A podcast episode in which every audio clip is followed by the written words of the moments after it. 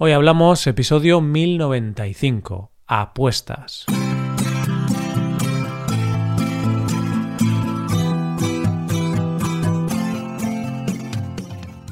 Bienvenido a Hoy Hablamos, el podcast diario para aprender español.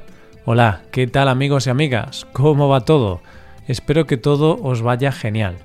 Hoy es viernes, así que tenemos dos episodios.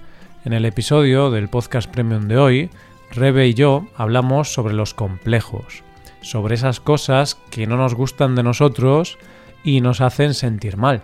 Para escuchar ese episodio, hazte suscriptor premium en hoyhablamos.com.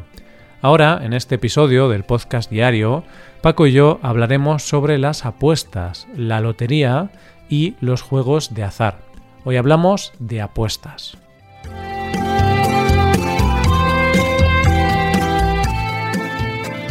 Hola Paco, ¿qué tal? ¿Cómo estás? Buenos días Roy, buenos días queridos oyentes. Estoy perfectamente, Roy, pero no tan bien como tú. Te veo unos brazos, te veo unos bíceps ahora que estoy aquí con la cámara mirándote. ¿Y eso por qué es? Mm, bueno, Paco, noto cierta ironía en tu tono de voz. Noto cierta ironía, porque de hecho estoy triste. Tú estás bien, estás perfectamente, pero yo estoy triste porque ya veo que te estás riendo un poco de mí. Ya empezamos y ya te estás riendo de mí. Yo no soy el más indicado para reírme de nadie porque mis brazos, mis bíceps no son muy no son muy grandes tampoco. Pero ya sabes por qué me río de ti, porque bueno, siempre lo hacemos, siempre nos reímos de yo me río de ti, tú te ríes de mí, pero en esta ocasión tiene una explicación. Sí, exactamente, porque mm, si no recuerdo mal, en el episodio anterior te dije algo así como que mm, iba a ir al gimnasio esta semana y si no iba te tenía que pagar 5 euros. Creo que era algo así, ¿vale? No recuerdo exactamente, pero creo que hicimos como una pequeña apuesta de, oye, si no voy al gimnasio, te pago 5 euros. Bueno, Paco, eres 5 euros más rico y yo 5 euros más pobre ahora mismo. 5 euros, pero ¿no dijimos 500 euros? Mm, no sé, no, no me suena. es que ahora, mm, no sé, no recuerdo muy bien la cantidad de la que hablamos. no sé si eran 5 o 500. Hay una pequeña diferencia en la cantidad. O 5.000, quizá. O 5.000, es cierto. Tengo que revisar ese episodio para... para... Pero Paco, creo que fueron 5 pesetas, ¿eh? Yo creo que eran 5 pesetas. Me gusta más. 5 pesetas Está bien. No, no, no, no, no, no me quieras engañar, que eso son. Las pesetas ya ni siquiera existen. Esa es la moneda que teníamos en el pasado en España, pero ahora ya, ya no están en circulación. ya no, ¿eh? ya no. Pero bueno, sí. 5 euros, Paco. Pues eh, te tengo que pagar 5 euros, pero cuéntame. Antes de pagártelos, quiero saber en qué vas a usar esos 5 eurazos. Porque es mucho dinero, ¿eh? Y ya sabes que Em, un gran poder conlleva una gran responsabilidad. Bueno, 5 euros es eh, mucho dinero. En realidad, con 5 euros me puedo comprar algunas cremas catalanas. Ya sabes que la crema catalana es mi postre favorito. Entonces, eh, a disfrutar. La próxima vez me vas a ver un poco más gordo. Pues eso me gusta, porque así al menos utilizas el dinero en algo, en algo útil, ¿no? Y algo que te hará más feliz, tendrás un momento ahí de disfrute, de pasión por la comida, entonces, oye, está bien, porque si lo gastas en otra cosa, me pondría un poco triste. No sé si la crema catalana está bien para mí o es algo bueno, saludable para mi cuerpo, pero sí que es cierto que me va a dar unos cuantos minutos de felicidad. Y tengo que decirte una cosa, que cuando se gana dinero con una apuesta o se gana dinero sin esfuerzo, te sientes mejor te sientes bien. Es como, mm. ostras, fíjate, 5 euros simplemente hablando unos segundos.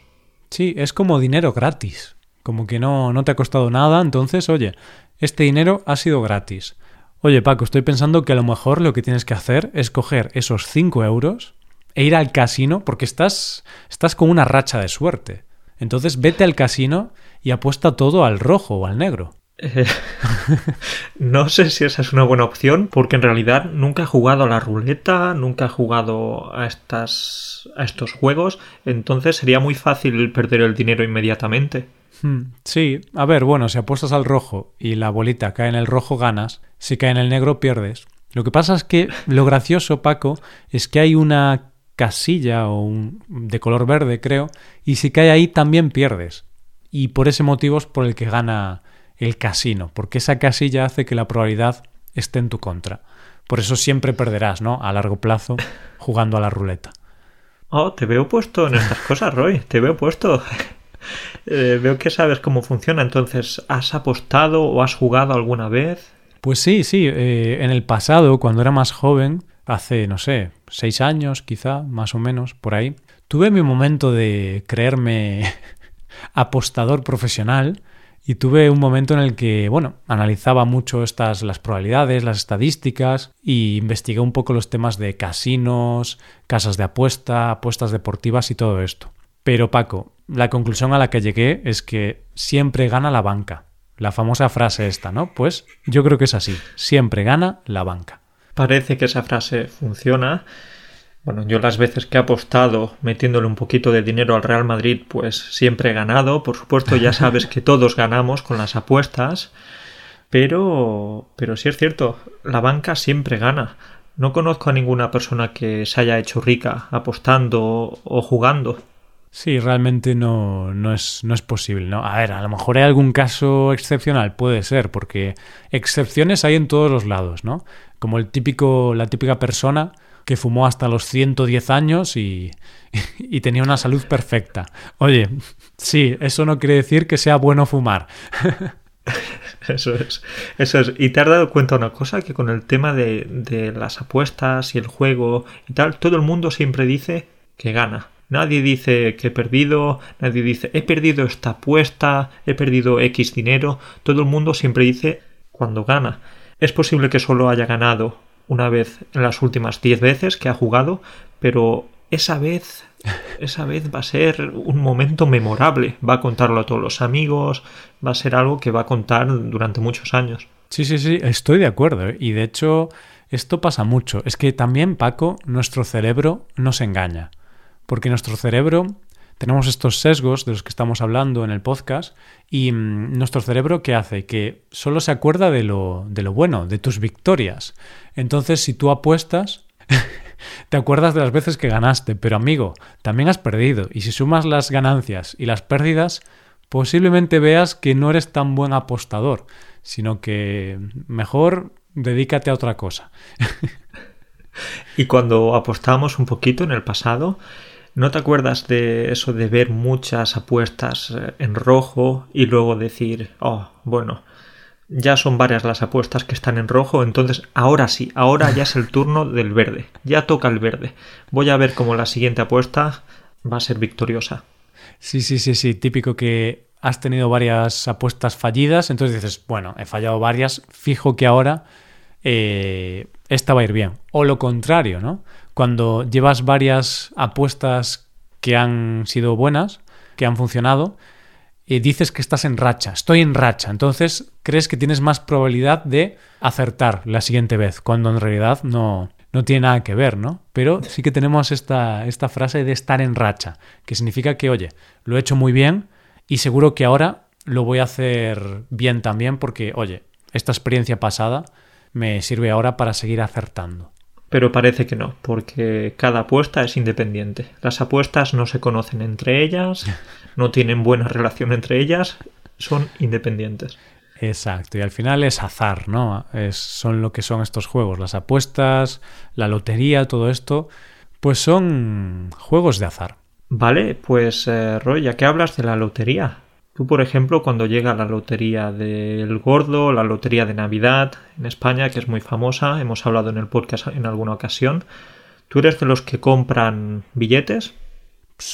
A veces sí, realmente, a ver, sé que al final la lotería eh, es tirar el dinero porque a la larga vas a gastar más dinero de, del que vas a recibir, pero a veces sí, porque es como una tradición y sí que gastar 5 o 10 euros no me importa al año. Que ya te digo que depende del año. Este año creo que no he comprado nada de lotería. Pero sí que algunos años sí que compro algo, pero poquito. 5 euros, 10 euros. Y aunque racionalmente sé que no es una buena mm, idea usar tu dinero en lotería, tengo otra, otra cosa dentro de mí, Paco, que me dice, venga, Roy, a lo mejor te toca el gordo, los 400.000 euros y oye, puedes comprarte una casa en la playa. o dos casas en la montaña, que parece que las casas en la montaña son más baratas que en la playa. Sí, ¿no? O, o cuatro casas en un pueblo abandonado, también. Bueno, bueno, pues a ver si esos 5 o 10 euros que inviertes al año hacen que, que, alguna vez te toque la lotería, aunque no sé si sería algo bueno que te tocase la lotería, porque yo conozco a alguna persona, de hecho, a una persona a la que le ha tocado la lotería y no fue algo bueno para, para su vida. ¿Qué le pasó? ¿Le, ¿Le, afectó a su día a día? ¿La gente se aprovechó de, de esa persona? Exacto. Es una persona de mi pueblo a la que le tocaron algunos millones. Bueno, realmente no sé si millones de euros o millones de pesetas, ya sabes, la moneda que teníamos antes en España. Uy, cambia la cosa, ¿eh, Paco? cambia la cosa, sí, no era lo mismo un millón de pesetas que un millón de euros. Claro. Entonces no recuerdo en qué época exacta le tocó, si fue antes del euro o después, pero le tocó bastante dinero y no supo gestionarlo y además algunos familiares y alguna gente del pueblo pues en ocasiones iba a su casa para pedirle dinero mm. y esa persona era tan buena que, que prestaba dinero o daba el dinero a la gente que le pedía. Entonces, eso no me parece muy bien, muy adecuado. No le tocó la lotería a esa persona, le tocó la lotería a todo el pueblo, ¿no? Porque ellos iban allí, mira que tengo que comprarme un coche y estoy muy mal, déjame 10.000 euritos. Ya sabes que había alguna frase por ahí de que la alegría compartida es una alegría doble. Entonces, para esta persona, pues la alegría no fue tanto para ella, sino para, para muchísimas personas. Claro, ahí fue triple, cuádruple. fue una alegría increíble. ¿eh? Qué felicidad, qué felicidad. Si realmente es así, la pobre persona, esta pobre persona tuvo que estar muy feliz. Mm. Pero quería decirte, Roy, que hay una película que se llama El concursante. No sé si la conoces. Sí, de Ricardo Darín, si no me equivoco, del, del actor argentino. Sí, pues eh, es un gran actor este. ¿eh? Sí, buenísimo. Pues eh, es buenísimo. Y quería decirte, pues, que la película trata sobre una persona a la que le toca no la lotería, sino que le tocan muchos bienes materiales. Por ejemplo, un barco, un avión, eh, creo que una o dos casas, etcétera, pero no gana nada de dinero, solo bienes, propiedades. Sí, es cierto. Y luego creo que tenía problemas, ¿no? Yo vi esta película, pero hace tantos años que, que, no recuerdo exactamente. Pero tenía como problemas, porque las propiedades tenían que pagar impuestos, gastos y, y entraban problemas, ¿no, Paco? Claro, tuvo algunos problemas, no queremos destripar el final por si acaso alguien quiere verla, pero podemos decir que la historia no acabó tan bien como podríamos esperarnos. Bueno, Paco, me estás poniendo un poco triste, porque estamos hablando aquí de la lotería, de ganar mucho dinero, y ya me has puesto dos ejemplos de gente que, por un lado, pues ganó la lotería y le fue mal, y ahora la película esta que cuenta una historia similar, ¿no? De una persona que ganó un concurso, ganó muchos bienes materiales y tuvo bastantes problemas. Pero sí es verdad que yo también lo veo un poco como tú en este sentido. Por ejemplo, si me tocase el gordo, que son unos 400.000 euros, vale, no creo que hubiera muchos problemas porque tampoco, es decir, yo creo que con 400.000 euros no se te acaban todos los problemas. A ver, es una ayuda muy importante, eh, te soluciona la vida fácilmente, pero creo que no puedes vivir sin trabajar, por ejemplo, con 400.000 euros para toda tu vida. ¿Tú qué opinas? Quizás no en España o en Polonia, pero quizás en, en, en la República del Congo, sí. Sí, hombre, y, y, en Vietnam, ¿no? Y por ahí sí. A ver, sí, eso es cierto, eso es verdad. O incluso en un pueblo, en un pueblo de España, donde la vivienda es más barata y tal. Sí, eso es verdad. Pero lo que quería decir es que es muy distinto para mí ganar, pues, 400.000 euros que ganar 40 millones de euros. ¿Por qué? Porque imagínate, me tocan ahora 400.000 euros no me volvería loco. No me compraría coches caros, ropa cara. No, me compraría una casa buena, posiblemente, y poco más. Porque una casa buena en, en esta zona a lo mejor cuesta 300.000 euros o 400.000. Entonces, compraría una casa y ya está. Y tendría que seguir trabajando y tal. Pero, si me tocan 40 millones, Paco, ahí sí que me podría volver un poco loco. ¿Tú también harías como esa persona que conozco? ¿Empezarías a repartir el dinero a toda la gente de tu ciudad? No, no. Aparte, piensa que en mi ciudad hay 300.000 personas. Si me tocan 300.000 euros, le doy un euro a cada uno. No, no es rentable. Entonces yo me lo quedo todo para mí, Paco. Vale, entonces, básicamente, después de escuchar esas dos historias un poco negativas, ¿queremos que nos toque la lotería o preferimos que no nos toque? A ver, yo, si no es mucho dinero, me parece bien. Pero tiene un poco de gracia esto, ¿no? Pero sinceramente creo que si me tocase mucho dinero, pero mucho, mucho dinero, o sea, cantidades ingentes de dinero, como esa gente que juega al euro millones y le tocan 40 millones, 80 millones de euros, Uf, ahí sí que creo que puede complicarte un poco la vida, porque creo que la ves desde una perspectiva diferente y si no tienes mucho control puedes entrar en una espiral peligrosa. ¿A qué me refiero? Pues intentar buscar el placer por comprar cosas o gastar cosas, alejarte de tus amigos y de tu familia, o que tu familia o tus amigos intenten aprovecharse de ti porque tienes muchísimo dinero, ¿no? Tienes 10 amigos, tienes 80 millones y bueno, cada amigo te pedirá un millón, dirá, ¿qué más te da? Tienes 80, dame un millón y te quedas con 70 en total, sigues teniendo muchos, ¿no? Entonces creo que eso es lo que a mí me preocuparía. Entonces renunciarías a ese dinero, renunciarías a los 40 o a los 70 millones para no tener problemas. Mm, lo mantendría en secreto, creo yo. Muy bien. Muy bien, pues ya sabes que hay una frase muy típica también que dice que el dinero no da la felicidad, pero mm. ayuda. Y yo tengo que decirte que eso solo lo dicen los pobres, o lo decimos los pobres. Claro. El dinero sí que puede dar felicidad, no sé si la felicidad completa, pero es difícil estar triste en una playa virgen de las Bahamas. Em, puede ser. Entonces sí que estoy contigo en que esto lo decimos los que no tenemos mucho dinero y, y tenemos que trabajar y tal. ¿Ves? Yo lo que creo es que el dinero no da la felicidad. O sea, yo creo que por mucho dinero que tengas, no vas a tener más felicidad. Pero sí que creo también que la ausencia de dinero te puede dar mucha infelicidad. ¿Qué quiero decir? Pues que si tú no tienes dinero para pagar tu casa, dar una buena alimentación a tus hijos o a ti mismo, tener un coche que te lleve a los sitios, tener estabilidad laboral o financiera, tener tranquilidad, pagar los gastos de la casa, poder ir a tomar algo con tus amigos, hacer algún viaje al año. Si tú no tienes dinero para eso o tienes muy poco dinero y, te cuesta hacer eso, ahí sí que puedes ser infeliz. Entonces creo que el dinero no es que te dé cosas, sino que te evita problemas, ¿no? Tener dinero te evita tener que trabajar. Por ejemplo, si tienes muchos millones de euros, no tienes que trabajar. Puedes decir, bueno, voy a hacer con mi tiempo lo que me apetezca, pero no por dinero, sino porque yo quiero hacer esto. Entonces creo que, mm, en mi opinión, no te da la felicidad, pero te evita mucha infelicidad. Por tanto, sí que hay cierto dinero que sí que te da más felicidad, obviamente. Que es cuando tienes poco dinero, pues tener más. Así que, mm, a ver si algún oyente nos da un millón de euros, Paco. siguiendo esta línea, siguiendo esto que estás comentando, conozco a un profesor universitario, realmente no lo conozco personalmente, lo sigo en Twitter, que dice que la felicidad funciona por sustracción. Es decir, tú no eres feliz con más cosas o con más, eh, bueno, con más, sino que tú eres feliz eliminando las cosas que no te gustan.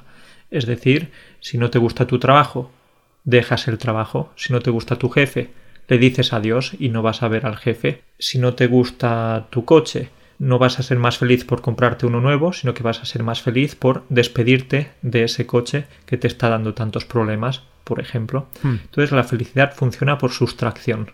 Pues me gusta esa forma de verlo. Excepto en el coche, ¿no? Porque si eliminas el coche, Paco, tienes que ir andando. Bueno, eso está muy bien, eso te va a dar mucha felicidad. Pero claro, te va a dar felicidad ir al centro de tu ciudad andando. Quizás no te va a dar tanta felicidad ir a, la otra punta de España andando. Bueno, pero mira la historia de la que hablábamos hace unas semanas, ¿no? De este chico que quería ir hasta Australia. Él al final encontró felicidad en ese, en ese viaje. Pero sí, sí, estoy de acuerdo con esta idea, que es más algo de eliminar lo que te aporta infelicidad que añadir cosas que tú crees que te va a aportar felicidad, ¿no? Ah, si tuviera una casa de ocho habitaciones y cuatro salones, sería súper feliz. No. Pero claro, si no viviese en este cuchitril de 20 metros cuadrados con mis cuatro hermanos, pues sería más feliz. Sí, eso es cierto. Entonces, eliminar esas cosas que, que no nos gustan y sustituirlas por unas un poco mejores, pero ya está. No, no necesitamos un jet privado para ser felices. Necesitamos Mm, dos. Claro. Estaba pensándolo, pero, pero. No, realmente estoy contigo, estoy contigo en lo que dices. Vale, bueno, pues como reflexión, entonces podríamos quedarnos con la frase que decía hace un ratito, que el dinero no da la felicidad, pero ayuda, ayuda, sí. Hmm, Estoy de acuerdo. Y mm, otra frase también. El dinero te permite comprar crema catalana. Esta es de Paco, por ejemplo, ¿no? Porque tú vas a usar esos 5 euros en crema catalana, Paco. Exacto, y no necesitas tanto dinero para la felicidad. La crema catalana, si te da felicidad, a mí me la da, pues invierto un poquito de dinero y fíjate, no necesito más. Entonces, viva, viva la crema catalana. crema catalana, eres, eres lo mejor que ha, inventado el hombre. Eres Ay. fantástica. Bueno, pues eso, en conclusión, no queráis tener casas enormes, eh, coches caros, crema catalana, oyentes, y ya está. O sea, una casita normal, un coche normal y grandes cantidades de crema catalana. Eso, eso es la vida, Paco, eso es vivir.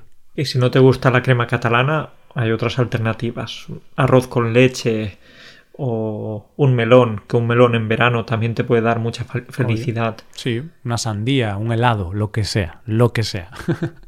bueno, Paco, dejamos aquí el episodio. Lo dejamos aquí entonces, nos despedimos y te voy a enviar mi energía, que no es mucha, pero te voy a enviar energía para, para que vayas al gimnasio esta semana. Venga, me apuesto otros 5 euros, a ver qué pasa.